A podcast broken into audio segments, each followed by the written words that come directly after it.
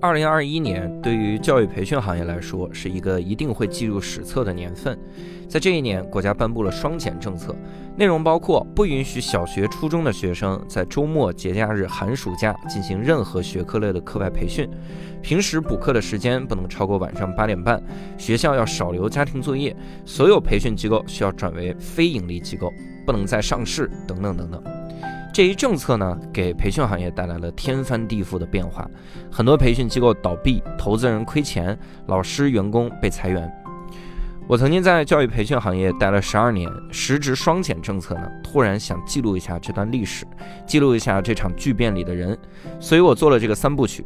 第一集和那些离开培训机构的人聊聊，第二集和那些还留在教育培训机构的人聊聊。第三集和投资过培训机构的投资人以及家长聊聊。为了保护嘉宾呢，所有人均为化名，并且从第二集开始会使用变声，希望各位能理解。在第一集当中，我们聊了那些离开培训机构的人，今天是我们的第二集，我们来聊聊还留在培训机构的那些人。我们第一位嘉宾小 X 现在还留在培训机构教初中，初中是这次双减政策的重点对象。必须把课程从周末挪到周中，导致小 X 和他的同事们的课量大大下降。于是机构采取了一个年级一个科目只开一个班，保留一个老师的办法来应对变化，但这仍然让老师们的收入锐减。秋季还算好应对，寒假大家面临的是完全没课的局面。那时候大家面对寒冬，该如何自保？能不能说一下你现在每天自己的这个工作大概是啥？每天自己的工作，因为我们的课现在都放在周中的晚上去上课，嗯相当于白天这一整天都是没事儿干的。嗯呃，说实话，有一点儿无聊。嗯就是如果这样时间长的话，其实对于自己的这种心情也好啊，状态也好，其实都嗯不是特别的有利。嗯呃，如果说比如说老师心大一点儿哈，我只是嗯晚上上课，那我白天我可以随便玩儿啊，或者怎么样啊，出去玩儿都行。嗯对但是如果比如说呃这种就是对于上课这种就是心事比较重的老师吧，可嗯能会这么讲哈，就会一天都惦记着，哎呀，我晚上要上课，我晚上要上哎，课。啊对我就是这样的，对吧？我就就心很累，对而且你要想着哟，不能迟到，不能迟到。对，这个晚上是这个这个七点钟上课，还是六点半上课？嗯然后提前定好闹钟。比如说我要外出的话，我必须要几点钟到家啊？到家之后，我还要对今天的课程，我要再次做什么什么。所以哎，我是觉得是比较的累，但又嗯比较的枯燥。对，嗯理论上来说，我我因为我之前听到一个观点，但是我琢磨了一下，应该不是那样的。以嗯前大家说说，你看周末不让上课，我们可以把周末的课挪到这个周一到周五来上嘛。嗯那其实你们的收入没有受影响。但我仔细想了一下，不对，嗯，因为以前是周一到周五晚上都有课，加嗯周末有课，对所以绝大多数老师他的收入应该是砍掉了百分之六十左右。对，差不多差不多。你想之前的话，课多的老师可能一周能上五个呃十个课吧，对十个课，然后对周末全周末是八个课，对然后再加一个周五，对然后再可能会周四还有课，周对三、周二、周一，对，对吧？然后现在的话，呃，一个老师最多就只能上五个课，哎呦，对，只能上五个，嗯这还是最理想的状态。嗯啊那如果说学生少的话，班被砍掉，可能就是三个、两个啊这，样。而且你们还得照顾其他组吧。就比如说，不能光是你这个学科，你得照顾其他学科，是大家一起来排这个问题真的是太难 了， 真的是太难了。啊。我们当时在转周中的时候，嗯我们就进行过这种之间的沟通啊。嗯当时排课呢也不知道是怎么排的，但是他说什么每个学科每个年级就只保留一个班、哦啊，争取让孩子们都能够串开。哦但是每个老师他还涉及到不同的年级，他可能还会有比如说这种白金班啊，嗯所以每个年级他可能会有两个班，哦所以就排起来很乱很麻烦。就那会儿就遇到说啊，老师什么语文是周二上课吗？哎，数学也是周二啊，啊，对吧？然后然后再调，再调完之后，家长说嗯啊，老师，这个周五我要上科学，我要上物理，那怎么又上英语啊？那我这课到底怎么排啊呀、嗯当然，最后排完之后，比如说一个孩子，他可能这一周，周一到周五他需要上四门儿，嗯，或者可能需要上五门儿，哇， 所以孩子们也是比较辛苦的。对，而且我觉得一个孩子如果想的晚上有课，他估计一 天心事儿重，他也是玩不开心。对，觉得孩子们作业也还挺多的，对，不像说要求要什么呃放学后一点五小时都完成，嗯，其实也并没有。对你这个规定时间其实不太现实。嗯，你这有的我就留了十分钟作业，有的孩子他就是得写两个小时，他这对这对理解对慢，你这怎么是办呢？是是，就是我觉得教委规定那个其实是好心，就是说孩子不能超过一点五个小时，但是每个孩子其实状态不一样的。对对对。你说呢？有的就五道题，然后这孩子就得一个小时，就吭哧嗯吭哧。你说这算不算一点五？而且你你说实话，一点五个小时，这孩子中间起来上个厕所、喝个水啥的，他磨磨蹭蹭，他可能他再雇佣一会儿看个电视，他可能这一点五小时很快就过去了。嗯，然后但是教委要求这一点五小时还不如在家写，哦是，在学校。哇塞，是所以流堂对，现在嗯不叫托管嘛，啊对啊！吧？就是呃延长大概就是两个小时或者是一个半小时这样子，让孩子们在学校里面写作业，嗯然后老师就轮流盯着。嗯对，也不讲课，不能讲课，只能写作业，嗯所以大概放学时间都得七点钟，这样。嗯，所以就是现在这个北京不是说这个晚高峰堵得更加厉害了吗？对所以跟这个是有原因的。啊，还影响了这个交通哈、 哇塞，那像你们周末一般干点啥呢？周末，嗯，领导完全不会来找我们，没有哦任何的事情，就待着。就待着。呃，怎么说呢？之前周末都是满课，这回周末突然没有课的时候，就感觉非常的不习惯。嗯，对，但是再一想吧，突然有时间可以陪伴家人，也感觉也不一样。我想起以前新东方有一个名师，嗯初中的一个名师，嗯他做过很多次分享，嗯，就他没有任何的生活技能，就是听他那个分享，你就看出他什么都不会。嗯然后他各种各种被坑啥的，就是这这这这是一个除了教学以外没有任何生活的人。嗯，然后他分享的主题往往就是说我的人生、我的生活全都是教学。我全都嗯是陪在孩子的身上，他是这种， 结果我，我现在就在想，那他这个周末的话，他他他干点啥呢？我天哪，就啥事儿都没了。他以前可是为这个而活的人，我会非常痛苦吧？我觉得、嗯突然间非常的闲，是啊，我非常的闲。嗯，那你们双减政策大概什么时候开始有影响的呢？是从这个暑假哎呀，这个暑假我们每天都过得是心惊胆战的，以特别泪洗害面 怕，跟 特别孩子害 怕，们说，就会就怕随时就会被叫停。嗯，对，每天上课都在想的是，哎呀，第二天能不能上课呀？哎呦，对我们暑假的前半段基本上都是线上，嗯只是个别校区，然后它允许线下。嗯，对，然后我们呃到后面的时候呢，我们有校区也是线下上课，但是那会儿疫情就又来了，嗯上到一半儿然后叫停，然后马上又回归到这个线上。哦，对，然后八月十五号吧，其实我们我们之前有什么一期课、二期课、三期课这样嗯四期，然后我们今年是到八月十五号的时候，后面有三期课，但是不允许上了。哎呦，呃，高中还允许，但初中不允许了。嗯我们就记得当时是二期课的时候吧，就疯狂的把那个三期的课就往前挪。啊，拉到人对家对二起对来，对，就看这个老师他有没有时间上他这个三期这个课，哦对是就插空去上这个课。嗯，哦，对，就比如说我我是八点到十点，嗯，两点到四点，我中间现在是得十点到对两点之间，我得再安排哎，一次，是是是，哎但呦，是嗯，有两个情况吧。第一个就是老师这段儿不行，我没有段儿可以上课，嗯那把这个班就只能是给别人，哦，相当于我自己又少了份儿收入。我去，吧然后要不然呢，这个老师呢就忍一忍说，啊，我可以上。我知道有老师早上六点半开始上课，我的天哪，就为了能够把那个班加进来，也是为这份收入嘛。这孩子也够够辛苦的，的确。那没办法，这个没办法，就后面不能上课。但是家长，嗯比如说我还想跟这位老师上课，那就只能是这样。我去，对，从早上六点半上到晚上的八点半，有老师八点半后面好像还会再有一个课。哇，对，就是为了把三期课挪过来，哇塞！很辛苦。那那其实如果这样看的话，学生的课表其实也是七零八落的，对，有可能是我对对早上对六点半一节，晚上十点一节对，哎，这个有可能，而且，嗯，当时我们是取消三期课，是临时通知的嗯啊、很多爸爸妈妈都，嗯，就突然间就被通知了。啊，对。那那个时候同事之间会聊点啥吗？哎呀，大家反正也都在聊着后面还能不能上课吧，嗯会不会裁员，这个是聊的比较多的。嗯对我们八月十五号，呃，就是二期结课之后，大概休息了有一周多，嗯我们就开始沟通家长进行转周中了。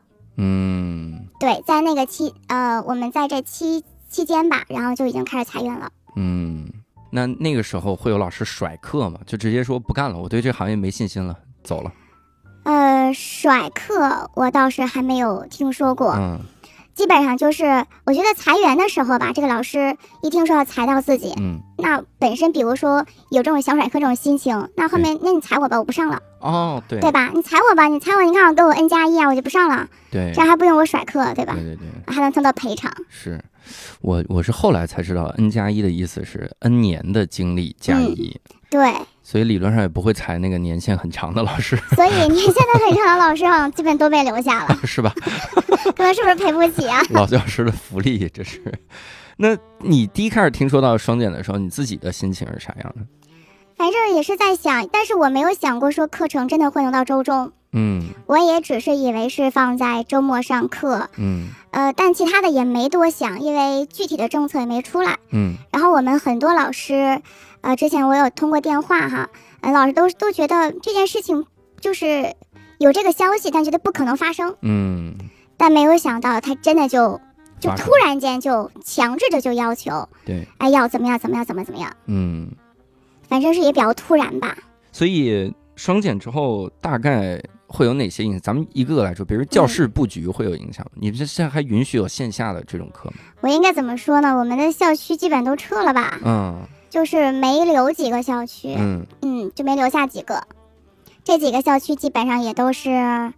教研的时候会用吧，嗯对，或者是开会的时候。嗯，那他们教室有改吗？教室桌有椅改啥的，对这个有改，这个，所以我们说没有想到突然间会真的做到这种双减这种地步，不让孩子们上课。嗯就之前呢是说我们教室的密度太大了，嗯，不能说一个教室坐那么多人，对教室必须得有窗户，因为那会儿疫情嘛，对说要求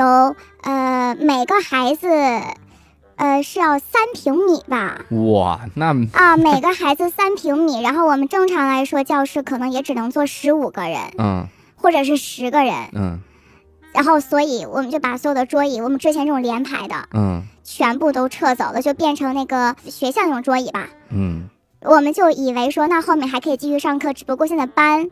对这种被拆分啊，学生的这种要人数要求啊对，没想到我们都还还没有去过校区，哎然后就结束了。我天哪，真的是，就这这个改动的这个方向，真是瞬息万变啊！哎，对，是。哔哩吧啦改完了之后，发现也根本就不让上了。那对真对是，对对对，我们还想着说啊啊，最起码还有教室，我们还能嗯回归线下，嗯就是还抱着这样的希望，嗯因为当时也是呃教委要求的，是必须每个学生三平米，嗯，对他们要求，然后突然间，哎，就停了。哎呦，那教材会有变化吗？教材没有变化，教材就就是还跟之前是一样的。对，因为之前已经改过一轮了。之前就说严禁超纲，啊所以就是对完全按照同步的内容来了。对，已经这早个就改了对这个是很久以前的事情了。对，那比如教学的方面会有一些个影响吗？比如，嗯，你们现在是最最多上到晚上几点？我们最晚到九点，晚上最多到九点。对，我们的课的话一般是六点半到八点半，嗯，但是有的小孩不是回不了家吗？对，对吧？这个路上堵车什么的，嗯然后还有吃饭的时间，嗯然后很多班级的话呢，就把自己的时间往后挪，就成了七点钟到九点钟上课，哦就，往后挪半个小时。哇但是线上课不能超过九点，哦，我们之前因为我在在线教育干了两年，嗯中间有一段时间是也是这个教委要求整改，嗯，整改啥呢？我们不是两个小时的课嘛，而且线上教育往往那个密度是极大的，嗯，它不像这种线下转线上的这种教育，就是那个就是纯线上来的学生，好他真的一生气就走了那种，啊，就必须留住他，你就课的密度要嗯极为的大。没错。然后那个时候教委规定我们必须四十分钟休息一次，就是啊四十五分钟。所以那个时候真的，这学生学生还说你们这课上怎么老休息啊？嗯一节课，两个小时休息两次，啊嗯而而尤其是你每次必须休息十分钟，嗯休息十分钟，然后到再上课的时候，你其实只有二十分钟，嗯就是第三节课二十分钟或者十几嗯分钟，对只没能做没个测错是试啥的了。对，然后学生就很大意见，我们那个时候就没办法，我们说没没辙，我如果不给你休息，教委抽调了我这节课， 我们这机构就完了，你嗯你以后什么课都上不了。对，时间也很难把控。反正就是一路变革，变到现在这种感觉。对，那暑假过后，你们的老师的这个数量会锐减吗？每个组情况不一样吧，嗯，就大概可能百分之五十，哇，百分之就比如说裁掉哈，嗯裁掉五十、四十，差不多哇。嗯，是有什么样的标准要裁吗？就是啊，你看啊，我们不是要转周中嘛？嗯转周中的话，就需要把你原本的周末的课进行合并。嗯，进行合并，那如果合并之后挪到了周中，你的人数是不够的，对，那肯定就要把你裁掉了，哦，开不了班，或者是呃挪到周中之后，你可能只能有一个班、两个班，嗯，这种班的话呢，自动就合并到同校区的别的老师班里了，哦，对，所以有点儿被动吧。嗯，那开班人数，反正这个人数就一直在降。嗯之前比如说小升初的时候要求二十人开班，嗯然后后来就降到了十五人。嗯，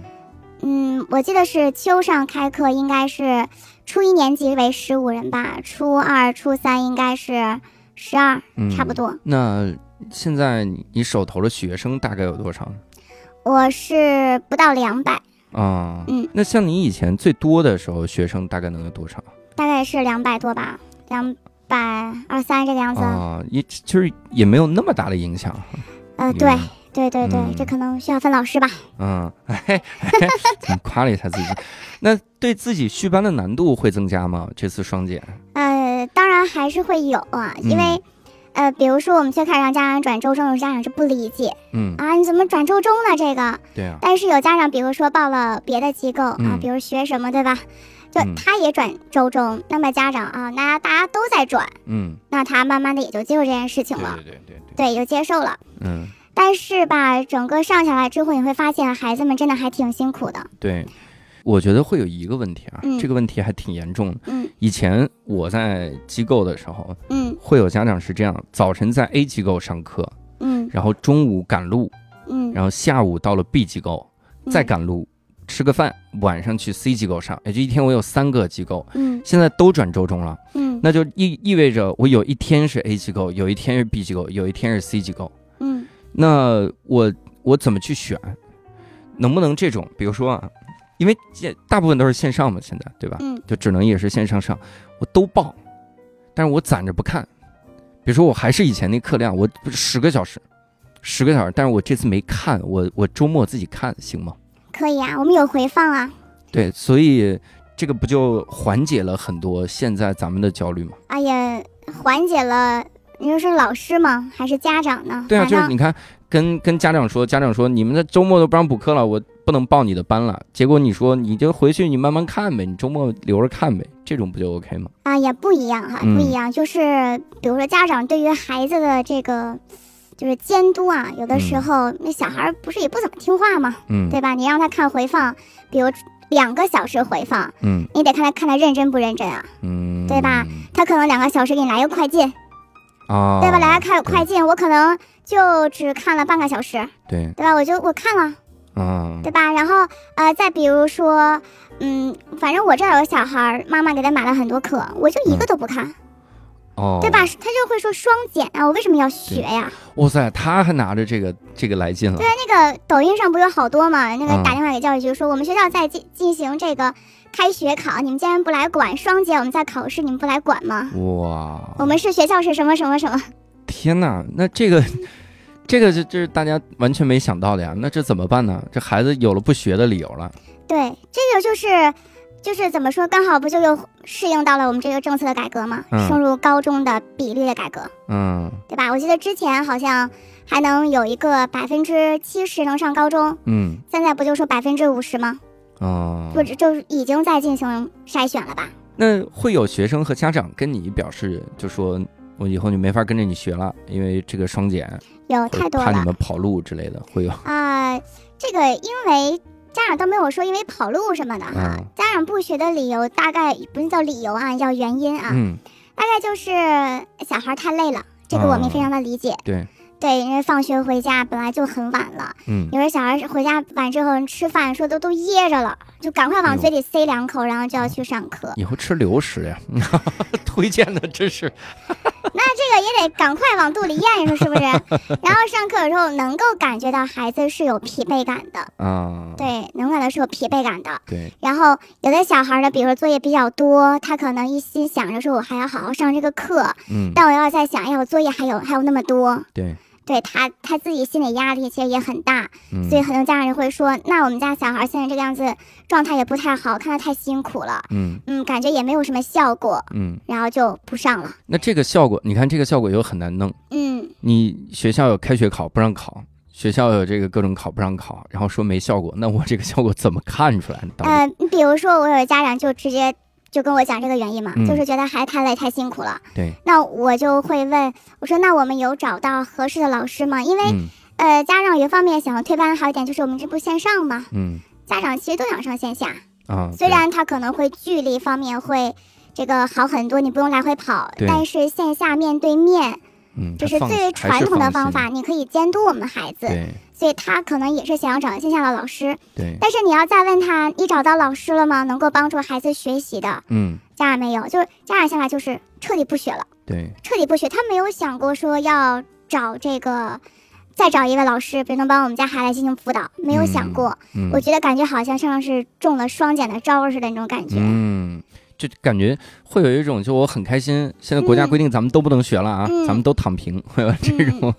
对，但我觉得这个可能跟学校也有关系吧。嗯像呃，北京真的是那种非常非常好的学校，嗯海淀区的那些，我知道的是他们周六还会继续上课，嗯但是像是这种郊区也好啊，或者是非主城区的学校，嗯嗯，可能比如说原本比如周六是补课，现在就都不补了，哦，对吧？学校就不上了。对，然后下午的放学，比如说就卡到了呃六点钟、六点半，嗯，那种好的学校可能会更晚一些。哎呦，这个就慢慢的已经有这种差距了，对，包对括留的作业一呃作业量吧，嗯可能每个学校要求不一样哈。有的我听说一位英语老师啊，就非常的有意思，就是规定他每天的作业时间不能超过二十分钟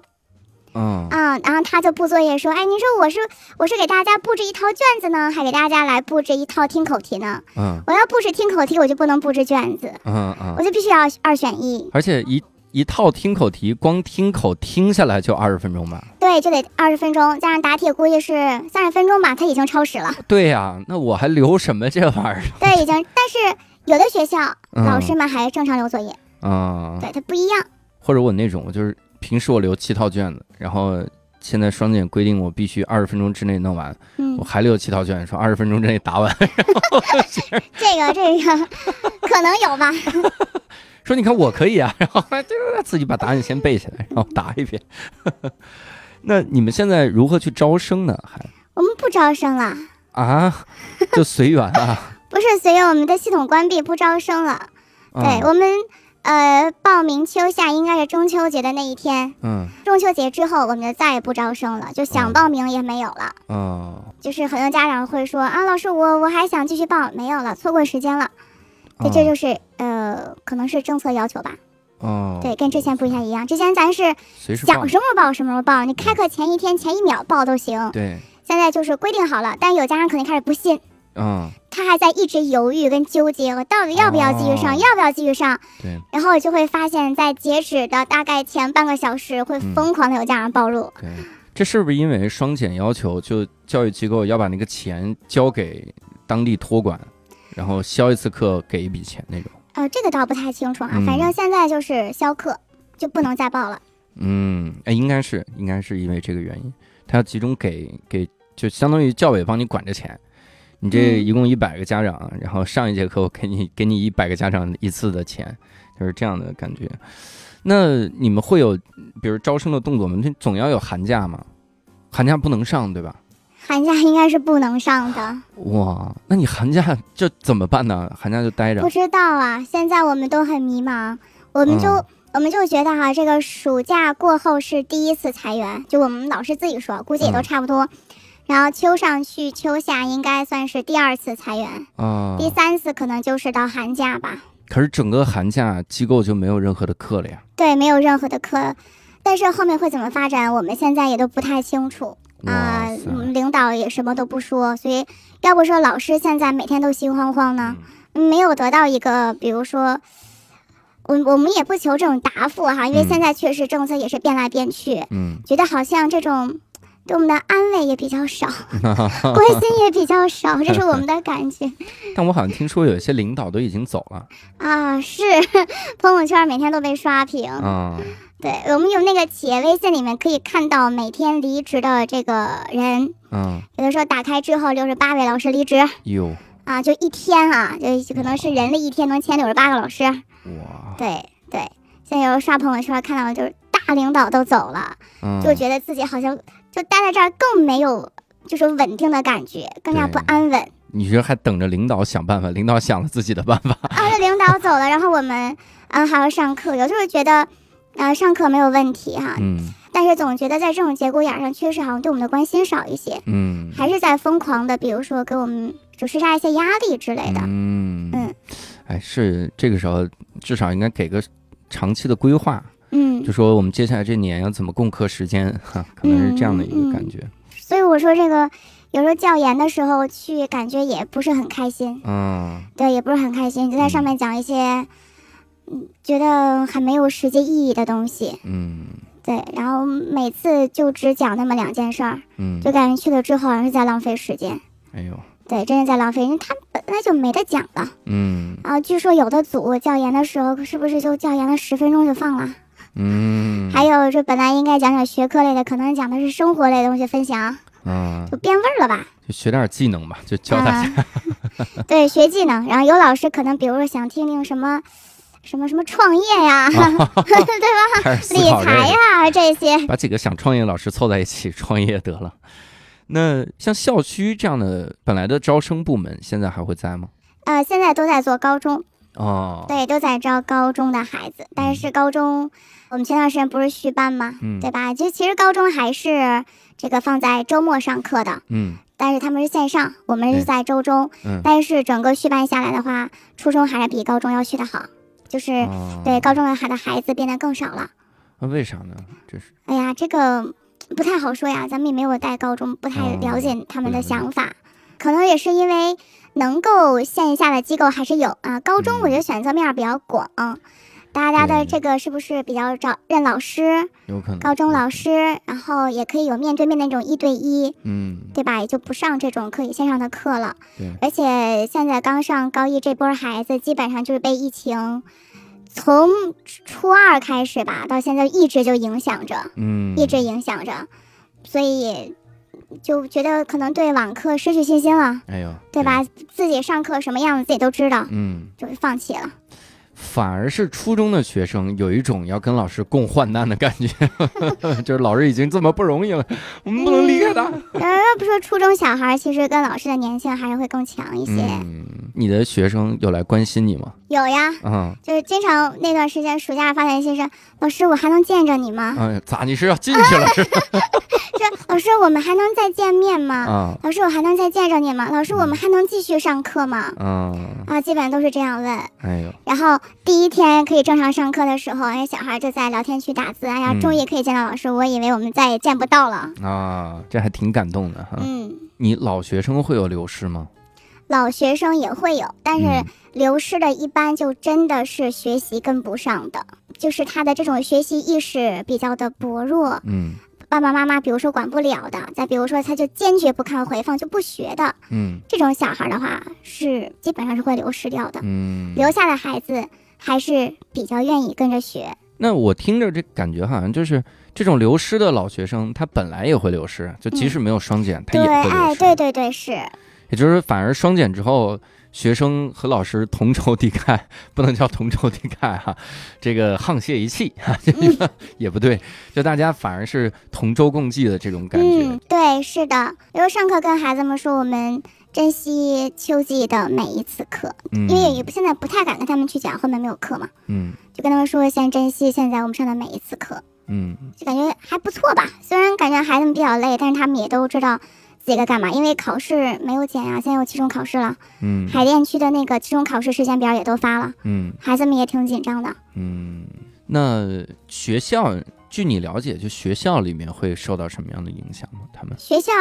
哎呦，就是老师会更加辛苦，嗯，这就是我听到的唯一的信息，就嗯老师很辛苦。要多托管半个小时。对我知道有家长说呀，老师啊，你看啊，这后面这一个多小时咱也没讲课，嗯要不让我们家孩子回家吧？对那他晚上有课，要不明天这么赶啊？嗯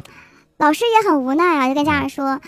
哎呀，不行，你也理解我们一下，嗯，我们也是要求这样、这样、这样来做的哈。嗯他们也会检查我们，所以都配合一下，理解一下。那你有跟家长聊过这种事儿吗？你会觉得整个双减政策对家长那头来说是减轻负担了吗？我觉得你要说是钱包的话，哈，金钱的话，嗯教育基金的话，多多少少还是会有所减少，嗯但这个减少只是定格在他正常报这种大班课。嗯，但他如果说后面的话只能选择一对一，那学费肯定会增加的，更贵了。对，肯定会增加的。就即使比如说不让补一对一，但也一定会有这种一对一的存在。对，他的就是学费肯定会涨对，所以这是嗯教育资金方面，就是就看你选择哪条路吧。嗯然后第二呢，就是家长的内心焦虑会比之前要重很多。嗯当然，这个是针对于这种呃重视教育的爸爸妈妈哈，嗯，对他们就会很着急啊呀、你说那我们家孩子那么也不能上课了，学校那些肯定也不够。嗯我也想让我们家孩子上高中，你不能嗯现在就让我们家孩子选择职高吧？嗯所以家长的心理压力会更大一些嗯，他很焦虑。有的家长我知道，就每天刷那种什么呃什么新闻啊、今日头条啊，就看嗯这种、呃什么双减的内容，看到一个就就给你发过来说，老师你看这是不是真的？嗯，就这样子，甚至一大早打电话，老师我今天看了一个什么消息，你看这这是真的吗？对。但我跟你说一个我自己的嗯感受，我不是嗯现在在这个单口喜剧这个行业嘛，嗯我我们有一个行规是这样的，就不是行规，个政策，嗯有一个政策是巡演，全国性的巡演，首演地报批了之后，嗯剩下城市是不用报批的。嗯比如说我的专场要各个城市去巡演，那我第一站是在北京，而且是在世纪剧院，嗯一千人的剧场，那肯定审核的极为严格。那理论上我后面每站都不需要报批，这是有文件的，红头文件嗯要求是这样的，嗯没用。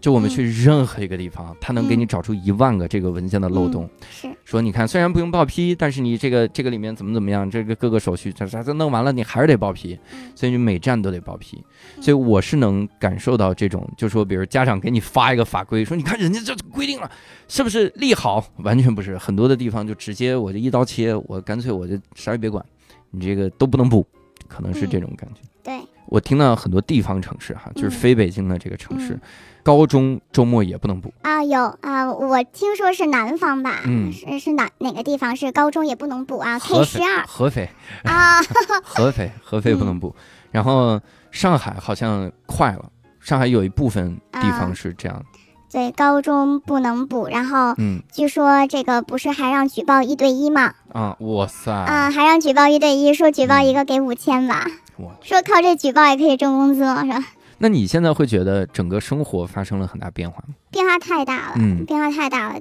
自己的这种呃生活压力啊、经济压力啊，也都还是有的。嗯，对比之前就是多了很多，嗯比如说很多老师都会有这种买房啊，对吧？嗯，对吧？就贷款啊，觉得之前哦的生活都是工资也好，都是能够支撑得了的。对对然后现在突然间这样一下，发现就完全不行了，啊对自己压力非常大。但是你也只能周一到周五上课，嗯，你真的就相当于就是死工资，别的什么都不行。那贷款咋办呢？那个家长就是就是父母吧，嗯看着就一起能帮着解决。帮着还贷，对，只能现在是这样。哎嗯，哇塞，所以你看压力非常的大，嗯就是心理压力啊，真的。嗯所以说现在银行都已经不给教培行业的人办贷款了，哦，是吗？这是对的，就是怕你还不上，对，已经不给办了。哇。嗯，这帮人就是晴天借伞，雨天还啊！ 这这人，我现在恨银行了，开始。 哎呀，行，那大概我们就聊这么多，感谢感谢感谢。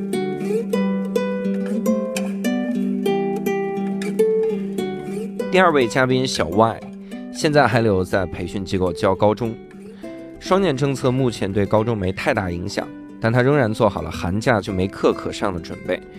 其实说是没有影响，要知道以前全靠低年级学生来引流的高中，这次的招生难度也上了一个台阶。所以如节目里所说，机构开始报一科送好几科，提高开班的最低人数限制。总之就是要拼命的招生，节约成本。留下来的小 Y 也已经在努力培养多个技能，一方面讲课，一方面做讲座，随时等待着风雨的来临。能说一下你现在还在做的工作吗？现在还在做的工作，主要就是一方面是继续当老师，高一、高二、高考的化学都在教；嗯，还有一方面是我讲家庭教育的讲座。那你大概什么时候知道这个就是行业要发生变化呢？我是一个在社交和接触信息方面都很冷感的人，嗯我可能是昨暑假天啊课 就是昨儿才那倒不至于人，怎么都走 了？倒不至于。 大应该是就是暑假附近吧，嗯暑假课附近的时候才知道的。那你身边会有因为这个政策走了的人吗？呃，会有走的人，嗯但是因为高中现在暂时还没有受到政策太大的影响，我们在义务教育之外，现在就是不许在双休日上课呀，包括嗯一些很严格的措施，基本上都是针对义务教育的。啊，我们现在就是还处在一个风声鹤唳的那个状态，就是担心自己的职业某天就没有了，但嗯是对现在暂时还有。但这个我听到很多其他的版本，我嗯估计就是每个地方它执行的力度不太一样。因为你看，我听到的一个版本是很多机构 K 十二全被端了。你像，比如最简单，新东方在线 K 十二解散了。嗯那如果是高中不受影响，它应该把留至少留个 K 三嘛留下来。嗯，那不知道他们那可能是因为我还知道，比方说像东微波，嗯它原来的设计里边也是各个都有的，嗯但是因为它的主要的业务是小出，嗯如果说它留着高中的话，可能维持不下去它机构的运营，因为它嗯可能因为它很多城市都有门店，它只嗯靠那三没法去支撑它整个的运营，那索性全断了。哦，对对对，有道理。嗯那你呃完全没感受到任何的受影响吗？比如那倒招不生至之类于的。，那倒不至于，嗯因为现在你看，相当于是高中要承担更多，我们要挣钱，我们要维持整个机构的运营，那嗯他就会去比较大的会限制你的开班的量，比方说。想当年我们还是同事的时候是三个人开班，啊后来慢对慢因为就是可能因为人多，因为庞大开始从三个人、五个人、八个人、十二个人，嗯现在是高二，就是现在是十五个人和二十个人，嗯哇，十五个人才开班啊，新高一是二十，二十人才开班啊。对，所以说，而且暑假课是因为做了很大的优惠招进来的人，啊然后就跟不要钱似的价钱，哇呃，就塞比比不要钱贵一点，报两科送七科那样。我暑去假和暑假和秋天的前四次课是这样妈呀，啊，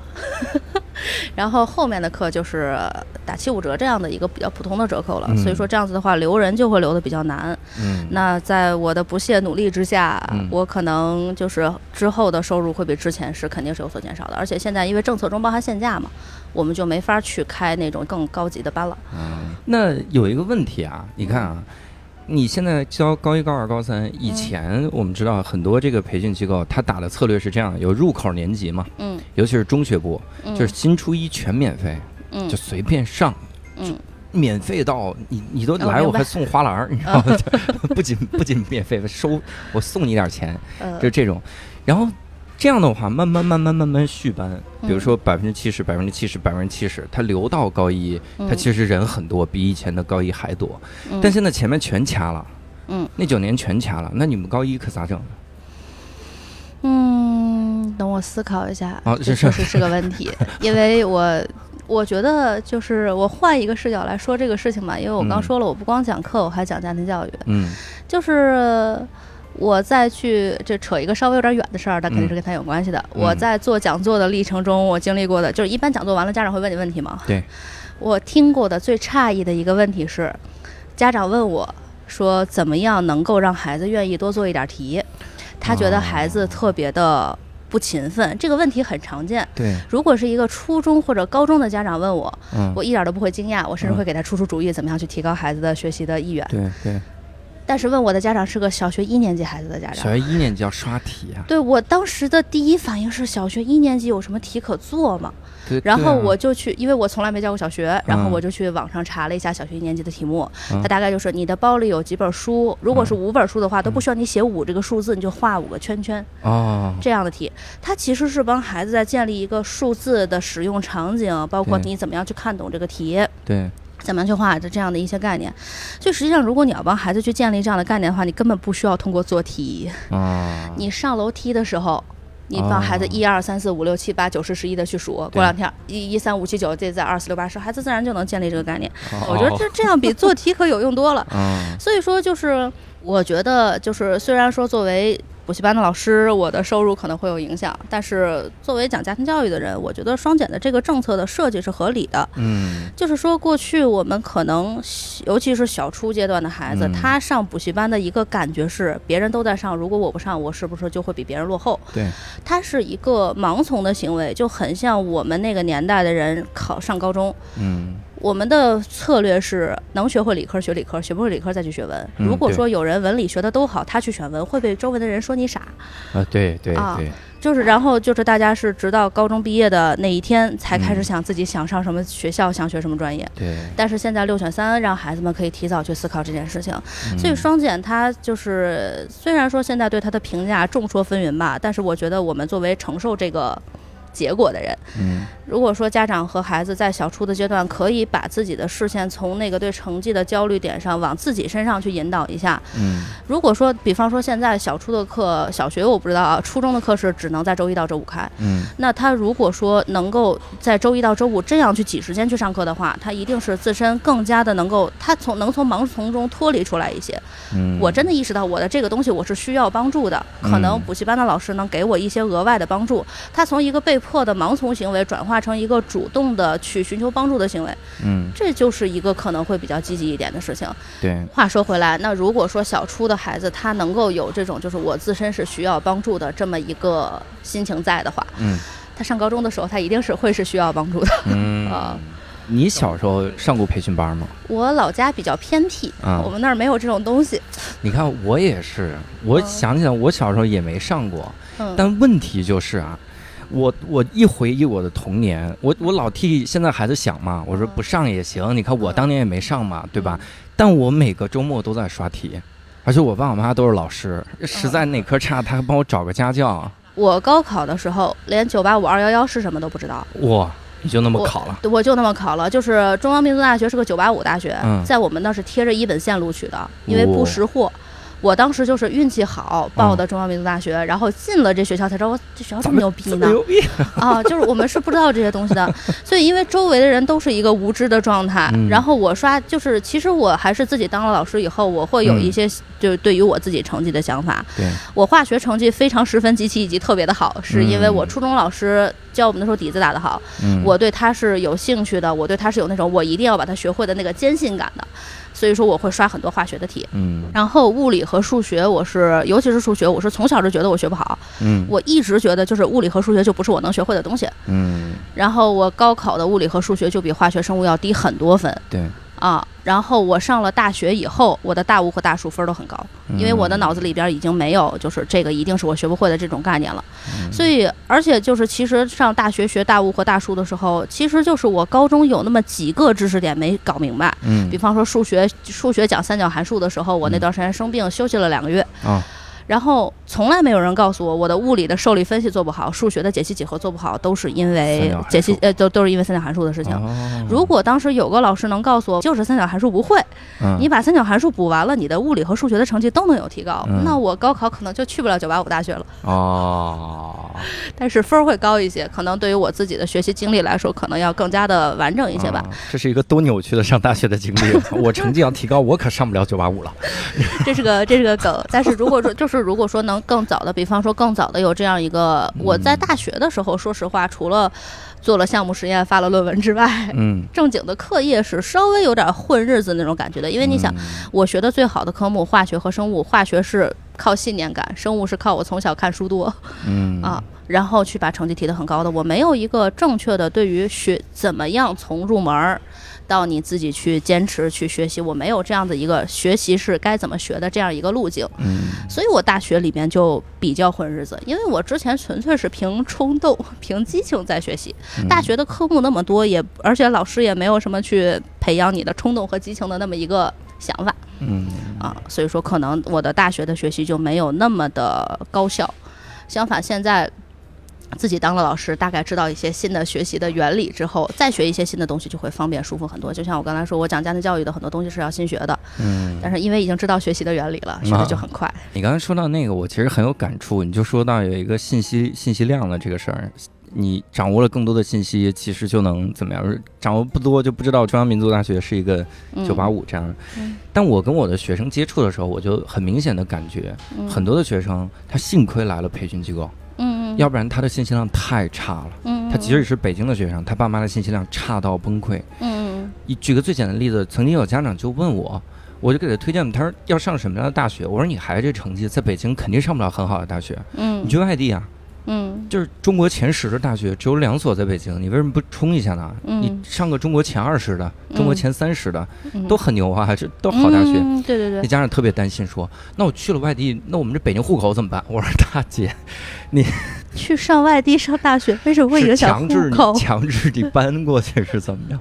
但这个真的是个问题，就嗯以至于后来我们讲那个志愿志愿填报讲座的时候，嗯我们就要告诉家长，你离开北京，只要你不选择迁户口， 你的户口还在这儿的，嗯，你还能再回来的。嗯就他们他们这点都需要弄。嗯然后相反，我另一些家长，我那嗯，信息量真是大到崩溃了。有的时候问我一些东西，我真不知道。嗯他说这学校有一什么政策，我说我真不知道，这怎么来？您给我培训培训，我回头讲座我跟人说一说。嗯我很明确的觉得，如果取消了培训行业的话，很多人这个信息差会越来越大。嗯你你的确让你家孩子傻玩儿，嗯然后你自己也也也不去管这个，那最后怎么办？最后非常有可能，嗯，一个北京的学生上了中央民族大学之后说：“靠，这是九八五啊！” 会有那就这种感觉啊，对，确实有， 确实会有这种可能性。所以这个其实就是因为我从小被培育的方向，就是我不管在什么地方，我都得看积极的地方。嗯其实我觉得，不管是六选三也好，还是双减也好，还是跟嗯教育相关的各种政策也好，嗯都有一种就是很考验家长面对这些事情的时候，你是一个什么样的视角。嗯如果说家长说：“哎呀，终于不用给孩子报补习班了，大家都轻松了。”如嗯果是这样的话，孩子可能就会在一个封闭的圈子里边把自己耽误下去。嗯如果家长能够积极一点的看这件事情，就是让孩子能够更冷静的去看待补习这件事情，那是好的。所以说这个地方看家长怎么引导。嗯但是还是那家长自身的局限是有很大的，嗯就这就是个问题。你该怎么样让家长都是从一个正确的视角去看这件事情？嗯就是不同的人对这件事情的解读真的非常不一样。我有一天去游泳，然后嗯出来的时候在洗漱的地方听见两个老太太聊天儿，嗯她们觉得双减政策是国家在想尽办法给老师涨薪水，哦，因为就是你不在学校，就是学校不是要加那个就是课后延时辅导什么之类的对吗？我一个朋友刚好是小学的老师，嗯北京的小学的老师，嗯，一下午的加班儿只给六十块钱，我靠，保洁都比贵。哎呦，但是那那不如就把学校地扫了呢， 做保洁。学校的保洁可能要更便宜一点。 然后，但是你看，在一些人的视角里，就觉得这嗯还就是为了给老师涨钱，他不是为了孩子的一个什么什么样的能力的培养。嗯，这个就就反正就是各种政策都很考验你自己是不是一个能支棱得住的人，包括对像一些孩子会来问我们一些六选三方面的问题，嗯我听过的关于六选三的，就是孩子选哪些科目不选哪些科目最扯淡的一个理由，嗯就真的是。可以不用逼这句话，它就是一个很扯淡的理由。嗯因为某些组合海淀的孩子选的很多，所以嗯我们朝阳的拼不过海淀的，所以要避开他们。哇这是我听过的所有的理由里边最扯淡 的。啊，门头沟第一都比你考得高，对，昌平第一也比你考得高，你要逼着他们选吗？哎，孩子，你能不能把视角放到你自己这 里好？好学一学。你适合学什么？你想学什么？你在大学里边继续学什么？你是 OK，你能继续学下去？你管人海淀的干嘛？ 对，哎，这这就像那种什么减减肥比赛，到最后的时候就把头发剪短点儿，什么头多洗几遍，把那个头皮屑弄掉一点儿，就是一丁点点的这个这个努 力还有这样吗？有对减反正重，就是因为还是嗯因为就是接受过比较正规的家庭教育的培训。其实嗯孩子的学不管是学习动力也好，还是将来工作成长的时候的动力也好，它的一个个核心是就是就是那个马斯洛的那个理论，大家都知道，对最顶层的是自我价值的实现对。就是因为过去的一些应试教育的教育是在抹杀人的自我价值的。嗯，就比方说选文选理，你真的觉得文科好，你去选文，会有一堆人觉得你是傻逼。对对但是你真觉得文科好，你就去学，那就是你自己实现个人价值的机会。对，所以说，如果说我们能够去良好的去做好，就是不管是家长也好，孩子也好，学校老师也好，我们这些死麦克的老师也好，嗯我们去。都去帮助他去做这个视角的转化。现在的所有的政策都是让你自己能支棱起来的一个挺好的，就是去抹消盲从这件事情。嗯，这样子的话，它就是一个好事儿了。对。那双减之后，你的课量有减少吗？呃，是这就是这是一个比较有意思的事情。啊我刚才不是说我们可以开一些比较高价的班嘛？毕竟不同的老师都有不同的附加价值，我们也对可以去做一些知识变现的事情。对对对，我本来是这个，我这个季度是没有找到安排这个高价班的气口，我这个季度嗯就没有安排。我嗯本来是打算下个季度去排一个这样的班的，嗯但是现在好像有可能我就排不了了。嗯啊然后班量的话，就是因为高一我刚才说他的班开班额会提的很大，可能会就是会有减少吧。但是收入的话，收入的话影响就是影响影响也是有，但是不至于过不下去。嗯啊但是我觉得，因为就是关于收入的影响，就是这个地方得说一下，因为第一我是高中的老师，我的课还没有全部被挪到周中去，如果要被挪到周中去的话，影响就会很大。嗯，另外一方面就是。我没房贷，我也不养孩子，所以经济压力可能会小一些。对，我的一我一个月的收入只要够我交房租和日常的生活，我觉得都是可以接受的。嗯，我很好奇啊，现在高中处于一个什么状态？就是脑袋悬在裤腰带上，还是说基本上已经确定不太改了？ 嗯，比方说现在我们能不能开寒假课都不一定呢，哇，这 因为小初初现在小初现在不让在寒暑假的时候再开了啊啊，。就是现在大家都是，就是这儿还暂时能待，先待嗯着，然后再看一看有没有什么别的能干的事情。嗯，比方说，我原来讲讲座可能就是一个副业嗯啊，就是平时周中的时候赚个外快啊，嗯然后现在可能就会在它上面投入更多的精力，然后可能如果说将来这边不行的话，专业去做那个。啊，虽然你是你说你社交很窄，但你嗯能为数不多的聊的那些人里，他们有嗯为未来做好啥准备吗？都有吧，因为就是因为大家就是平时教研中间的时候，大家会去说一说，可嗯能就是有、可能如果说这边黄摊儿了，可能有要回老家的呀，嗯可能有就是因为有一些老师，因为现在团队里边的年轻老师可能要更多一点，对对于他们来说沉没成本比较低，啊，不像我们过去这七八年里的技能点基本上全点在怎么教高中上了。对啊啊，靠他们还有比较早的回头去从事一点别的行业的机会。嗯，然后，因为现在双减是在一些城市在试点嘛，像我老嗯家就该开什么照常开，嗯那可能大家回到自己各自的家乡还是能有饭吃的，嗯， 回到自己家不就是等着试点推广吗？ 那就是还是那个能苟一会儿是一会儿。然后其实就哎是呦大家都有去再去想到别的去别的技能点、别的发展方式，可能会去嗯想、这个呢，就是。呃怎么说呢？就是可能大家就是还是每个人都会有不同的资源嘛，就是嗯老家有一些什么样的资源，或者自己同学有什么样的资源。比方说，嗯像，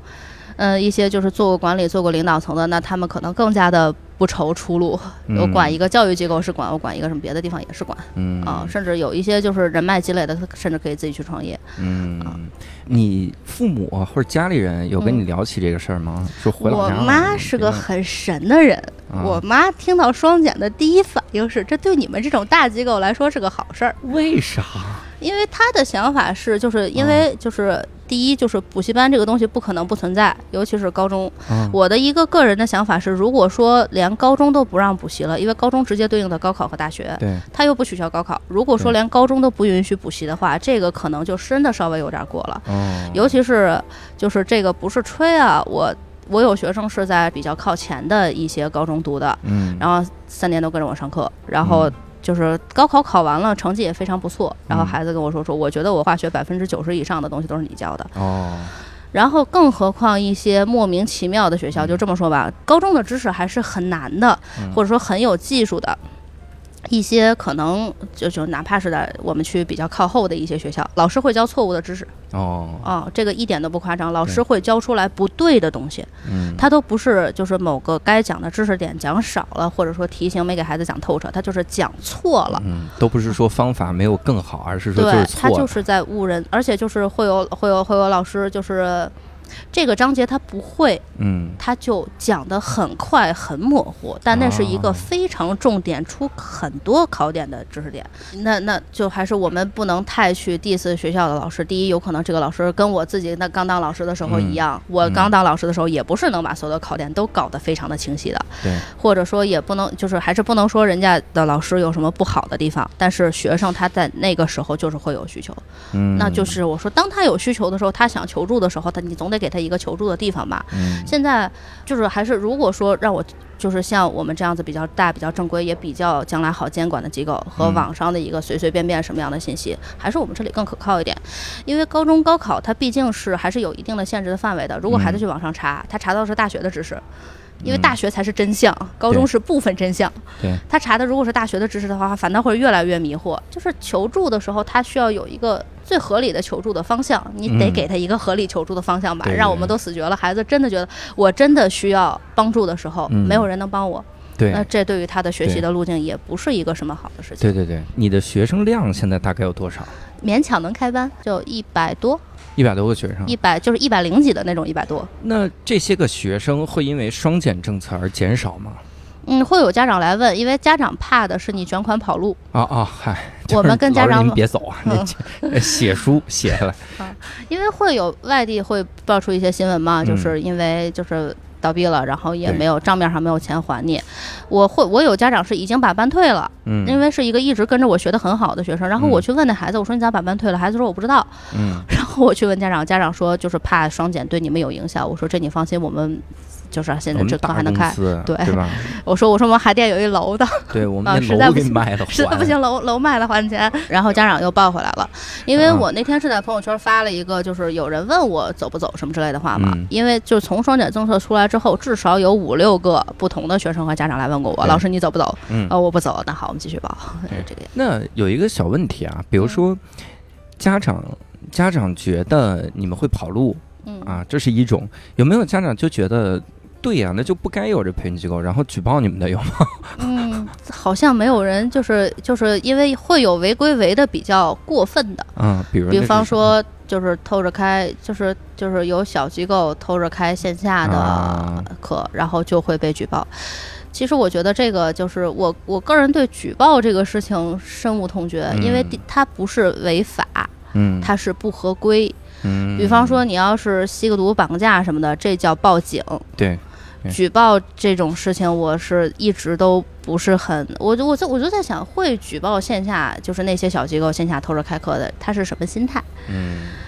就是他都真不的能好，他真谁的也是别好为了维持公理和道义吗？是你家孩子上补习班是在妨碍他的自我发展，不行，我要帮你投诉一下，嗯好像不是对这个想法。对，就是他是在抱着一个我不好，大家都不能好的心情去对举报的话，我不觉得这是什么值得鼓励的事情。对对对，你的学生自己有跟你反嗯映过啥吗？就双减之后，我不止一个今年刚考完高考的孩子过来跟我聊过这件事儿，嗯然后他会去，因为孩子他会去发表一些他自己对双减这些政策的看法，嗯然后孩子们的看法，因为就是肯定得说他们是补习班的受益者，他他们在我们这儿学到了一些，可能就是得到了一些在学校得不到的，不管是知识上的还是情感上的支持，嗯我们是能提供一些附加的情绪价值的，比方说嗯学校的老师会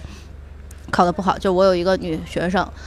她学，她只要在学校考得不好，她老师就会很嫌弃她的那个样子。嗯啊，但是大概我们知不道会嫌弃差生啊，啊，对对？吧？差生就毕多竟衣来食呀，父母 都是衣食父母， 对，啊，就我们能提供一些，不管是资源还是情绪价值，孩子嗯们一般都会表现出，就是我觉得补习班的存在是合理的，嗯因为就是不管是。就是会有孩子说说，就是我我有一个学生，他的一句话特别的经典，我在高二之前从来没报过补习班，嗯来你们这儿上课之后，我发现还是收钱办事儿的人要更加敬业一点。嗯嗯嗯， 对，服务好，我们是服务行业，啊，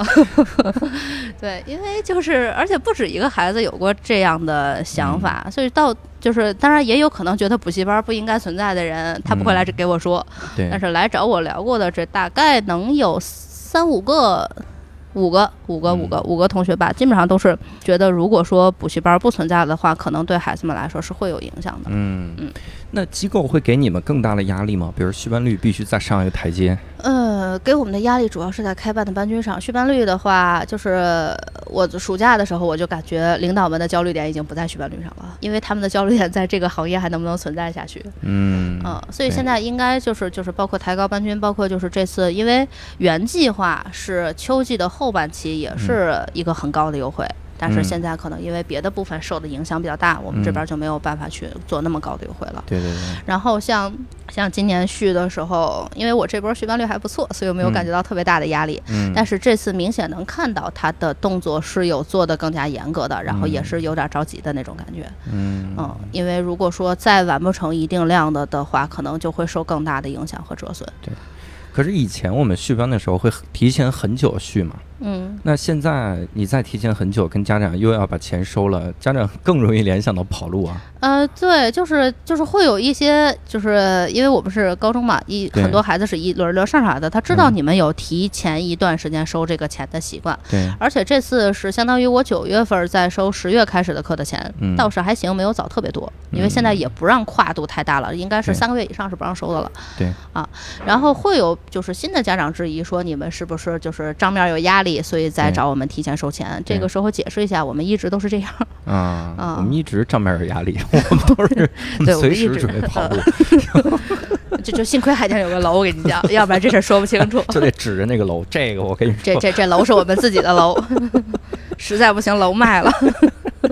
钱一定是能对，我记还得过反正就是就是很早以前有哪个小机构跑路的时候，这是我们的领导当玩笑说的话嗯，啊。然说我没然有后后来楼他成真了，我们有一楼，别怕。嗯那谁知道你的楼卖没卖呢？嗯，那没事儿，就实在不行您去那楼那儿待着，直到他 卖了。做 这也不太好。就是说嗯实话，其实就是双减，不管是对我们、对学校老师、对孩子都是有影响的。像就是我我刚说，我有朋友是小学老师，他们嗯现在要求老师必须要就是开课后的一些类似于像社团那样的东西，嗯因为课后的延时辅导也是要求不允许补课。不允许上课的，嗯是要给孩子一些更素质教育方面的问题。嗯，然后我那个朋友当时跟我聊天儿，就是说我们怎么样去设计一下这个课后延时辅导的内容。嗯他是讲课的老师，你要知道小学嗯讲一天课下来，整个人都跟要死了似的。那对再要多演两个小时，他的第一诉求就是让我少说话。累死了，真的对，嗯，所以说其实对于学校老师来说也是一个压力和负担。嗯所以我刚才刚才一开始我说政策其实是要往积极的方面去想，但是这是一个想法。怎么样，它嗯真正的朝着积极的方向去运作，这个实在是太难了。因为在这个环节上呢，我们这种斯麦克的老师、学校的老师、家长和孩子，其实都是承受压力、很焦虑的一方。嗯怎么从这个焦虑中解脱出来，这个就是一个问题。就像那个就是补习班一开始被 diss 的点，不就是你们传播焦虑吗？嗯啊，但其实现在能传播焦虑的点实在是太多了，到处都是焦虑，铺天盖地都是焦虑。嗯那怎么样从这个焦虑中解脱出来，其实就挺难的，需要大家都去思考和努力这件事情。你会担心培训机构，就是在国家看来，培训机构是拉大阶级的这个催化剂吗？培训机构是那看就这么说吧，如果说培训机构不在了呢，嗯，如果培训机构不在了呢，对啊，那就各学各的呗，挺好的呀。那好，各学各的。原来培训机构三千块钱有十六次的课，嗯我们现在的东西就是基本上就是应该是三千多吧，打完折三千多十六次课。如果说没有培训机构的话，你让我出去带一对一，嗯，我是绝对不会给你三千块钱十六次课的价钱的，嗯也就意味着更加能够在就是升学考试中获得竞争价值的信息，嗯，只有更少的人能获得。对，这样子的话，反倒是不好的吧？嗯而且像培训机构，像就是我们这种机构，如果还存在着，嗯像东方微波那样的东西，它给三四线城市输输送一些就是比较好的教育资源的话，它也是一个很不错。就是现在这个是一个很矛盾的事情。如果说我们存在，嗯所有的人都能接触到同等的教育资源，嗯那考试就只能设置的越来越难。对，你有没有回去看我自己当年高考的卷子？啊，我看过看过，呃，我前两天去看了一下，我一零嗯年考的全国二的卷子，我特别的妈呀，简单是吧太简单了，给我高二的学生他们都能做得出来 是吧？啊，就非常简单的一个啊题。然后，但是现在就是因为考试它只能越出越难，因为大家现在都能，就是一些高中的基础的东西已经难不到什么人了。对，如果说他还按一零年的模式出出出出卷子，大家都能上清华哈，那这样子就不行。嗯但是如果说我们都明面上教育机构都不存在的话，那就只有极其有钱的人才能请得起家高教级的老师，嗯对。对所以说这样子的话，就是如果说大家都能接触到，考试就得变难；如果说只有一部分能接触到，它就不公平。对那这个要怎么去平衡呢？反正我这个层次的人，我是想不出来。对，我觉得这也挺棘手的，想这啊对个，，所以说他现在就变成了一个模糊的状态。我把这个嗯东西盖住，你们所有人按照自己的意愿，你们自己去找资源去吧。嗯，呃，这样的感觉就。就像我刚才说的，在考验父母是不是一个通透的人。我这光我觉得光通透也很难，就我一想到双减政策，我总觉得这是这是一个治标不治本的这么一个举动，嗯，就是大家都在猜测这个政策设计的初衷是什么。 嗯啊，可能就是有的就是说就是觉得是不是觉得就是现在不是说生育率很低嘛，嗯就是觉得现在这养孩子成本太大，就嗯削减一下你养孩子的成本。对，但是养孩子的成本不只是钱啊，嗯，原来我还有个培训机构可以把孩子送进去，现在妈呀全靠我自己了，这不压力更大吗？是嗯我是不用花钱了，但是代价呢？ 让孩子来看脱口秀吧，我们现在看好脱口秀行业，那你们这个你们这个行业也容不了特别多的人吧？ 大家全来说脱口秀，所有新东方找不到工作老师全去说脱口秀。 我看前两天脱口秀大会又有一个老师过去嗯 了，我们是有我们是有面向很多人说俏皮话的底子 的，哇，太奇怪了。然后至于像你刚才说的那个需要技术型的人才什么之类的，我昨天刚好看到一个微博，就一个人。在法国，当年可能是勤工俭，不是我忘了他是是一个什么样的背景了。嗯，勤工俭学还是什么样的时候，想去做凉皮儿，做凉皮、啊做凉皮，儿，对。然后他发现做凉皮儿在那儿很挣钱嗯啊，因为原料其实因为原料就是面嘛，嗯比较低廉。然后因为做出来很好吃，你又可以卖出一个在同档次的东西里边相对比较高的价钱，他就想去卖凉皮儿。他发现卖凉皮儿可以做到发家致富，他就想去卖凉皮儿。嗯然后她找了她一个闺蜜，她闺蜜在开一个比较大的餐馆儿，但是那个嗯餐馆儿是赔钱的。嗯她说：“要不你别开那餐馆儿了，咱们俩一起卖凉皮儿吧。”啊，两个人就商量的挺好的，打算一起去买凉皮儿。但是她闺蜜后来告诉她说，这个凉皮儿我卖不了了，为啥因为我先生觉得卖凉皮儿是个丢面子的事情，嗯，所以说宁可撑着一个不挣钱面子的大餐馆儿。也不愿意放下一点面子去卖凉皮儿，就是我觉得我们对技术类的工作是不是有点儿，误误解会啊，就是我们你说觉得太丢人，嗯，就是虽然说老师是个老师是个听起来好像嗯很不错的一个职业，很有嗯面子的职业，但其实我们不也是搞技术的吗？对，啊，像跟一些不熟悉的人聊天儿，问你是干嘛的，我不想说我是补习班的老师，省得他问我一堆啊，双减了，你们是不是还就是不想说这些，嗯我就会说我是做技术的，嗯，因为它就是一个技术方面的东西，所以说大就是大家对就是手我们。就是你看啊，能做老师的人，能够嗯去对教育这件事情发出一些评论的声音的人，嗯我们都是最起码上过本科的人。嗯但是我们的生活中放眼望去，已经没有没上过大学的人了。我们当初没考上高中的、没考上大学那些同学去哪儿了？他们过的什么样的日子？嗯对我们可能都看不见，我们都不知道。也许他们过得也不错，或者说我们根本不了解，就是就是所有在为教育这件事情发声的人，我们根本不了解职业教育是什么样的。对。职业教育需要什么样的人才？职业教育需要什么样的老师？职业教育有什么样的发展路径？孩子最好能做到一个什么样的状态？嗯就像过去说，你就是学的会理科学理，学不会理科学文，从来没有人想过文科教育它能够带来一些什么什么样的东西。实际上，嗯嗯文科教育是非常重要、非常稀缺的东西。嗯，我之前就还是听家庭教育的课的时候，包括现在在那个六选三的时候，为什么更好的一个建议是文理兼选？嗯就是你要同时接受理科和文科的思维的培养。那就说回到职业教育这件事上来，就是所有为教育发声的人，他都不知道职业教育是什么样的。嗯，所以说，现在其实如果说让更多的人去参与职业教育，能够让职业教育的人，就是这在职业教育那个领域的人，能够更多的去说一下，就是就是职业教育它将来能有是一个什么样，也是相对比较好的发展。就大家不要对职业、对技术、对就是职业教育有什么样异样的眼光。嗯我的一个，我之前讲座上讲过一个事儿，就是嗯我有一个学生，我的学生是上了高中的。在我的班里，然嗯后她的应该是应该不是亲姐姐，因为我觉得亲姐姐年龄应该不会离得那么近吧，但是她叫的姐姐，反正至少是一个很亲近的人，嗯是在就是学叫什么来着？那叫幼教。是职业学校去学学幼教，然后我这个学生在上我的课的时候，听到我说啊，我是讲家庭教育的，我是知道家庭教育的一些东西的。他姐姐不是在当幼教吗？对。然后就来找我去问一些跟就是幼儿阶段教育相关的一些一些事情，就是聊的也很开心。嗯就是有一种什么很明显的感觉呢？就是我后来就是我们都聊过这件事情，就是那个孩子在上初中的时候，在包括他选择去做幼教的时候，他在那之前一直觉得就是我很烂，嗯我学不好，我不得不去学了这个幼儿教育这个东西。嗯，但他开始接触到幼儿教育，他发现那个就是他觉得很他很感兴趣，他能嗯做好，他开始主动的在学习。他听说我是一个家庭教育会家庭教育的人，他来主动来找我寻求一些资源和帮助。嗯，所以就是我最我一开始我去讲一些有招生性质的讲座的时候，嗯我会去说，如果说孩子的分数和成绩他真的上不了高中，他只能上职高和贯通，我们不要让孩子觉得我比别人烂，所以我上了职高。对对，就是本科教育它涉及的那些行业，可能跟我没什么关系。嗯我去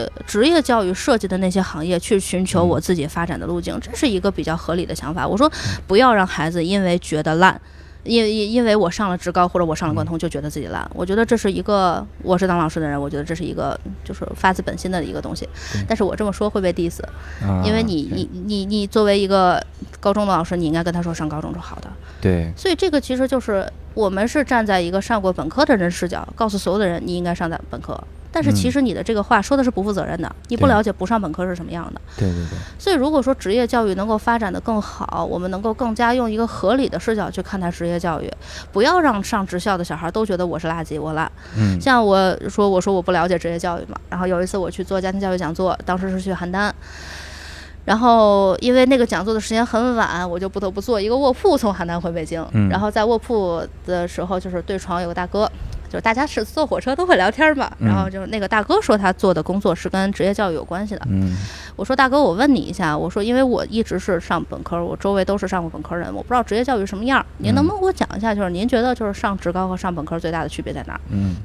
他说：“我就跟你讲一个事儿啊，一个工作六个小时挣三千块钱，嗯，另外一个工作十二个小时赚三千六百块钱，你选哪个？”那当然六小时赚三千了，对，我们会选嗯六小时赚三千的，但是对他说去去接受职业教育的小孩儿，他们更多的会选择十二个小时赚三千六的。为啥？他在乎那六百块钱，他不觉得多出来的六个小时，他可以创造什么多余的价值。哦，所以说，过去我们对那些上不了高中的和上不了大学的人的教育是有问题的。嗯我们不，我们一直在削减，就相当于，其实上职业教育的人和上本科教育的人，大家是平等的。嗯，我们一直在压低那些上职业教育的人，去抬高本科的价值。对，这对他们来说其实是一种伤害啊。所以说，嗯其实就是现因为现在就是有一个说法是，将来有百分之五十人是上不了高中的。嗯就会让大家很焦虑，因为所有人对职业教育都是模糊的，没有任何人去给他们介绍职业教育是什么样的，嗯只有孩子不得不去上了职高，才开始想职业教育会是什么样。嗯，那就是还是就是也就是有没有听有没有有没有听你这个节目的人是搞职业教育 的人，要不要考虑出来说说脱口秀？下次对脱口秀大会上站一个人，我是一个职业教育学院的 老师，我给你们讲一讲职业教育是什么样的。嗯啊，让大家能够更加了解这一半儿的人生发展路径是什么样的，嗯就是也会有过得不比我们差的人嗯啊、大家别把职业和面子什么的离就是太一致。嗯我当时我就是我我想我想过，就是说，如果说我们真的什么课都开不了的话，我可能就去自己找几个孩子偷摸着上点儿一对一，然后嗯基本上能维持就基本上能维持房租什么的。嗯然后我去找个什么麦当劳啊、星巴克，呃，不，星巴克不行，就麦当劳啊，什么那种可以上二十四小时的，我去专门上夜班儿。嗯然后我去复个习，考个研，嗯啊就是专门去做家庭教育那个方向的东西。对，啊，就是。就是你看，我原来是老师，我赚的很多，然后好像你去麦当劳、去去去去七幺幺什么便利店给人当个收银，好像什么的是很丢人的。但是如果说真的这件事情发生了，嗯那就是对于我来说非常好的职业。大半夜的，只有我在，好好复习，没人管我，多好。对，有的时候面子还是要放得下，嗯嗯。不要有那种奇怪的桎梏。行吧， 也希望听到的人能好好的考虑考虑这个面子的这个问题啊。好，非常感谢。不客气。第三位嘉宾小 C，现在还留在在线教育机构教高中。在线教育机构面对的是更严峻的裁员形势，因为义务教育阶段是高中的重要生源，现在义务教育阶段课程砍掉，高中面对的就是持续的干涸。这期节目播出前不久，新闻报道，新东方在线砍掉了整个义务教育阶段的部门，其他的机构估计也不会做出差别很大的决定。留给在线教育机构高中的时间还有多少呢？你是大概什么时候知道就这个行业会有变化大概就是七月底到八月初的这个样子的吧。吧？政策那个时候快公布了，是吧？对嗯那个时候已经有一些风向性的东西也透露出来了。嗯嗯，那对在线也会有这么大的影响吗？因为你在线上，嗯、当然会啊，因为如果他地区就是限制这个学生嗯的一些时间的话，他们就会没有时间来上课。嗯，那那录播课呢？录播课现在就基本上不行了，因啊为录播课和直播课他们不是一套体系的东西，就是好像是要是录播的话，需要一个新的一个授权还是什么的，哦嗯，会比较严格。当时你周围的人有已经有行动了的吗？比如七月、八月，嗯，有，因为有就是已经听说我们旁边的部门开始在裁员了，所以嗯我们就大家四散的在找下家或者转行之类的。比如呢，他们就当是时找的 啥？嗯，当我们公司可能开始有一点点行动，或者说传出来有一点点行动的时候，一些招聘的公司就开始在我们的公司楼下停一些大巴车，准哦备给大家提供一些相关的服务。哇塞就特别过分，我们一下班发现，嗯，有人逼着我们要换工作。啊！当时你你自己有考虑做点啥吗？嗯，我可能没有那么多的考虑，因为我也是刚换的工 作，我也不想短时间内换太多的工作。你去那个线上的时候大概是什么时候呀？三月底吧，三月的时候去，对然后七月份知道这个事儿，是的，但是问题是七三月的时候其实已经传出来这个这个消息了呀。嗯，但是三月份的时候没有没有想那么多，而且就是总是觉得可能就是看之前的那个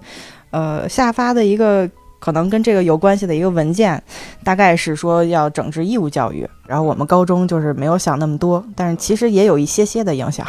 整个公司的话，它会有一个整体的一个嗯、呃裁员的 想法。嗯，嗯小初肯定是最主要的，然后高中就是我们可能不叫裁员，我们叫优化，嗯，嗨，用一个合适的词叫现优化哎在。现在每个公司都这么说，对，嗯后来我知道为啥是这样，因为很多的教委会给压力嘛，说不要大量裁员，大量裁员会造成社会的压力很大，嗯，但所是以大压家力已就经很 大了。对，大家就不叫裁 员。哎，我们就是就叫合理的优优化。你周围有有已经被优化掉的那些人吗？嗯，可以说是非常多了。嗯，你看你之前说的是有一批是走了的，嗯，然后有一批是被优化掉的。哎对那这帮被优化掉的能给我们说几个吗？就是被优化掉的，印象比可较深能的嗯，印象比较深的可能都是我，因为我我上一家公司的同事，然后没想嗯到又成了新同事，但是他们比我来的早，走的也比我早。就是前一天我们还在这个公司的呃内部群里边聊天，然后第二天发现这个人没了，这不是怎么这嗯人没了嗯死了、对，人没了是，我们死就只能用自己的微信来聊天。啊哦，就是公司内部的群群里这个人已经消失了。对，就哇群里这个人消失，基本上就说明这个人就在这个公司里消失了。我靠，对，就突然发现，哎，这个人怎么没法跟他聊了？然后再去拿自己的微信跟他问一下，然后发现他已经办完手续就走了。那走的时候也没跟你们说点啥吗？嗯，没有吧？那肯定都来不及，因为那几天就是人力的 KPI 是疯涨的。嗯，但是我们就是当时说优化的时候，是给那些人提供了一些可能转岗的机会，但是可能他们没有接受，就比比选择如离呢开了。嗯，比如说我们现在是这个做一做教材，就直接给学生做产品，嗯那可能把它换到去做辅导端，就做啊差不多相同的内容。以前是教研，现在是辅导。对，现在是辅导教研。辅导端其实是那种呀，就相当于我们以前说助教嘛。嗯，可能就是助教的稍微高一点的内容，因为助教嗯他可能这个对于知识上面的掌握没有嗯正常老师那么好，那就需要这么一个人去给辅导老师们一个指导。哦，那比如说你现在还在，但是招生什么的会受影响吗？肯定会有一定的影响，因为至少就我们看现在在班的学生数据上来讲，已经比同期去年要少非常多了，至少能够少个一半左右。哇，少了一半儿。嗯，因为高中入口普遍是因为初中升上来，呃是的有一批是续班直接是给他的，交就上是。他小的时候有养成了一些习惯的话，他到他后边会嗯持续这个习惯。那那你们不会担心吗？比如你这三年之后呢，这批学生，你看、当然会现啊在手里是高一的，然后把他教到高三是没问题。对，但是新高一在的对新高一可能就没有了，或者说再想办法吧，这可能就不是我们这个层面上可以做的事情哇了，大概就是市场啊或者其他的一些运营方面的问题了。嗯，那你自己有考虑过，比如未来的一些个打算啥的？未来一些打算，如果真的不行，要么改行，要么就是去考一个研，看看能不能有机会进到学校吧。对我还是挺喜欢这个教学有关的内容。嗯，那你说进到学校公立学校是吧？如果能的话，当然不能看看私立以后还能不能有吧。现在这个政策可能私立也要转成公立，好像是有这个风向的。你公立公立学校就得趁早了，我天呐，是人家的可要特别年轻的了。啊、是对，这个确实是。大家都得抓紧时间。嗯我这已经去不了了，但很多学校是要嗯超了三十岁以下，嗯我都三十四了，马上这都哎。你最初的时候是为啥加入教育培训行业呢？可能因为我不喜欢我大学的专业，嗯大学啥专业？大学运动人体科学，大概就是学一些跟体育还有医学交叉的一些学科。可能嗯就是如果出去就业的话，大概就是在运动队或者医院的一些康复科，去给病人做一些治疗和后嗯续的康复。反正我们学校的这个专业是这个样子的。那比如如果培训行业没了，比如你再过几年你觉得不想在培训行业待了，你还能嗯能去不那个能专业？不能，如果真的好好学的话，可能应该也不会选择教育培训 行业。的确是。那当时加入教育培训行业的时候，家里人会有什么想法吗？家里没有什么想法，就觉得就挺好呃这有孩份子工行作，就觉得还挺好那。现在这段时期，家里人有跟你聊过吗？就双减之后，嗯，肯定是有聊过的，就是反正那意思就是你多打听着点消息，然后嗯，自己如果会被裁的话，就提早做一下准备。当然说提早做，咱也不知道做什么准备，嗯还是走一步看一步，能留一天就踏实干一天活儿，我觉得也挺好的。嗯，整个的这个教书过程中，包括到现在吧，嗯有印象深刻的学生吗？嗯，当然会有啊，而且还挺多的。嗯跟我的学生基本上都是到现在还是有联系的，然后他们现在在地球的各个地方哟上学，就是我们对平抗时还会疫情保持一些，哎，对，在各个地方对抗 疫情。我可能有一个衡水的学生，是我应该是一六年的一个学生哟，对，那个时候就是高一新高一一个暑假，就大家可能就是过来玩一玩，提前嗯体验一下高中的知识。嗯，但是那个时候呢，学生们都已经开始用微信了，因为他们嗯从前都觉得微信是老年人才用的 app。他们觉得得 QQ 特别的前卫。他们开始用微信之后，他们发现有人发了一个衡水中学的这个作业单子，啊嗯暑假的作业单子。然后我们就说哇，这个这个真牛啊，各个方面各个学科都这么多，然后还还挺厉害的。嗯学生就问我说：“老师，这这是真的吗嗯？”我说：“我也不知道啊。 啊，”然后突然有一个学生在角落里默默的举手：“老师，这是真的。哇”我说：“啊，为啥？”他说：“老师，我就是衡水的哇，我操，立刻变你们班 super star 啊，确实是，就以后提问我都不敢提问这个角落。 对，然后后来到他高三毕业的时候，嗯我还偷偷溜进他们学校看了看，我说感受一下这个嗯，好学校是一个什么样子，嗯然后看了看，嗯，确实是 好是警卫拿着枪站在啊，那倒也没有， 但是确好实确实是真不错，因为我那嗯学生好像还是考了省前就一百名还是一百二十名左哦右吧，哇，还是非常不错，然后后来成了你的校友。去哈佛了，那去。 浙大考浙大，对，我还是不错。省一百名才能上浙大，我哎一下河北嘛，我靠！我一下对我自己的优越感感到忏悔， 这个太太不容易了，太不容易了，我惭愧。那有让你觉得很感动的学生吗？当然有呀、就是大家都会觉得，就是培训机构的老师，可能你就是上一段时间的课，搞一段时间的钱，学生走了就走了，无所谓的那种。但是我每一期课下课就是结课了之后，我会让学生给我写一个小纸条。嗯当然，你可以给我写一些就是留言呀、或者怎么样的。嗯我也建议他们给我写一些对我课程改进上面的一些建议什么的，因为就是大家都希望更好嘛。当然，可能我会更希望看见他们给我写点肉麻的话什么的，嗯会留一些纪念。我现在家里有一个非常大的箱子，放的都是我这六年的学生给我写的纸条，啊，嗯就是有的时候我可能。这个工作时间对这个比较失望的时候，可能就会翻一翻这个箱子，就会感觉非常有力量。你看你跟我的心态就完全不一样。如果我有这样一个箱子，有的时候我感觉工作压力大，我一翻箱子说，这些人他们都不在 了，他们都去别的地方了。我现在的学生不如他们，我都是这种这种想法。有时候翻出来会想一想，然后看一看他们的照片儿，因为我的朋友圈封面就是我和 s- 每一期学生所有的合影，嗯，所以就是我现在工作的话，我的桌面也是那个，我同事经过我这儿就都会跟我说，哇，你你这个照片感觉看起来好幸福啊，怎么样的？我觉得嗯，就是虽然我现在可能不在这个教课的岗位上了，但是这个幸福还是在的，而且我还跟他们大多数人都保持着联系。嗯，如果在北京的话，我们就经常周末我还组织他们大家一块儿出来玩一玩嗯什么的。现在就是能够感觉到，可能我们是在像就类似于德国那种教育体制去学习嘛。嗯但是就我我感觉，因为我有一些同学是现在到德国去学习还有生活什么的了，嗯反正我的感觉是，他们那边可能职业教育会普及的会非常好，嗯，或者说大家对于就是说我去我去学一个职业和上大学没有那么大的区别，嗯，就是可能现在我们就觉得。要说谁家孩子上职高了，可能就觉得哟，这孩子学习不好吧？对，啊，就可能会有这种不就是不是很对的这个印象就啊。这孩子肯定对天天抽烟喝酒，对烫头，而且上网而且吧我们也会担心说会不会这个孩子身边的人都是这样，就可能我们孩子确实嗯是，嗯我能就比如说我我可能能接受我的孩子就是学习确实不好，上了职高，但是嗯我可能担心的是他周周围的孩子会不会啊这个样子，会不会影响到我的孩子对将来？对对，可能大家会有这样的刻板的印象。嗯但是说实话，如果说你真的自脚有一门手艺，嗯，如果真的是那种比如说服务啊或者怎么样那种，你可能没有必要需要那么高的学历再入这一行。对那，可能人家就是比如说研究生出来，你都你都工作好多年了，他还得教你师傅呢。嗯就是可能就是大家对这个东西的刻板印象没有纠正。对如果说能纠正的话，其实也不是一件坏事儿，因为有人就是不适合学习，嗯就适合学一个手艺去做好。一生做好这一件事儿，我觉得就就 OK 了，也没有什么不嗯好的。但是我跟你说，我我我个人一个很明显的感受就是中国的职业化教育，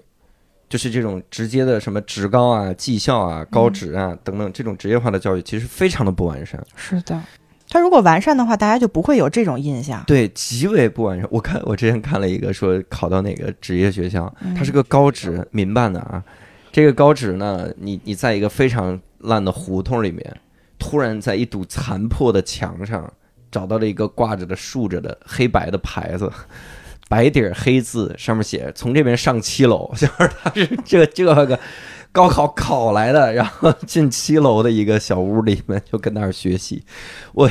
如果经常是这样的对比，我觉得是的确大家不想去这个职业化的这种学校里面。之前还有一个争论，我看过网上一个